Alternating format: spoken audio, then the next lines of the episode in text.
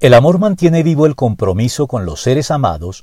a pesar de que los sentimientos hacia ellos fluctúen o aún desaparezcan. En la modernidad, el amor degeneró en sentimiento, cuando lo cierto es que el amor es y debe ser siempre y antes que nada un deber que suscribimos de manera libre, voluntaria y comprometida, al margen de los sentimientos que lo puedan acompañar. Porque si bien los sentimientos juegan un papel importante en el amor, no se pueden confundir con el amor en sí mismo.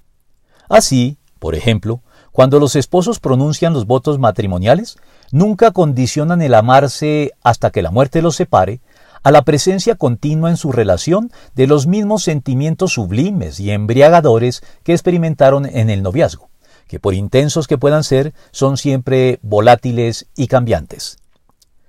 Los sentimientos son un valor agregado al amor, pero no lo fundamental en él.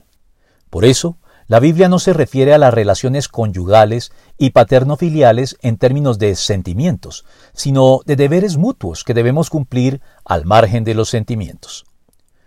Los cristianos tenemos pues que estar en condiciones de amar al margen de los sentimientos, como manifestación resuelta de nuestra voluntad de cumplir con nuestro deber, sin que éste tenga que estar acompañado por la exaltación o el despliegue de sentimientos, que son algo contingente en el amor, pues el amor es en esencia un deber aderezado con sentimientos nobles y sublimes, pero deber después de todo, como lo ilustra el amor de Dios por nosotros.